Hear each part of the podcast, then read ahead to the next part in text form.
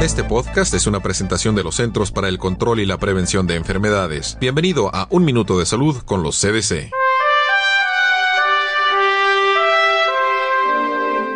En el verano pasado, centenares de personas enfermaron y unas cuantas fallecieron tras comer espinaca contaminada con la bacteria E. coli. Cada año, cerca de 76 millones de personas enferman por el consumo de alimentos contaminados. Un grupo de científicos de los CDC estudia los brotes de enfermedades transmitidas por los alimentos y recientemente publicó un informe. Encontraron que las bacterias son las que causan la mayoría de los brotes de enfermedades transmitidas por los alimentos. La salmonela, que es una bacteria a menudo presente en huevos y aves de corral, es la causa más común. La mayoría de las personas señala que se enfermó tras comer en un restaurante. Es difícil encontrar la fuente de la infección. Los problemas más comunes que menciona el informe incluyen el consumo de ingredientes crudos contaminados, alimentos perecederos no refrigerados y el cocimiento inadecuado de la carne. Usted puede protegerse de las enfermedades transmitidas por los alimentos. Lave sus manos antes de preparar la comida. Cocine siempre las carnes en forma apropiada. Evite el consumo de huevos crudos o poco cocidos y refrigere las sobras de la comida.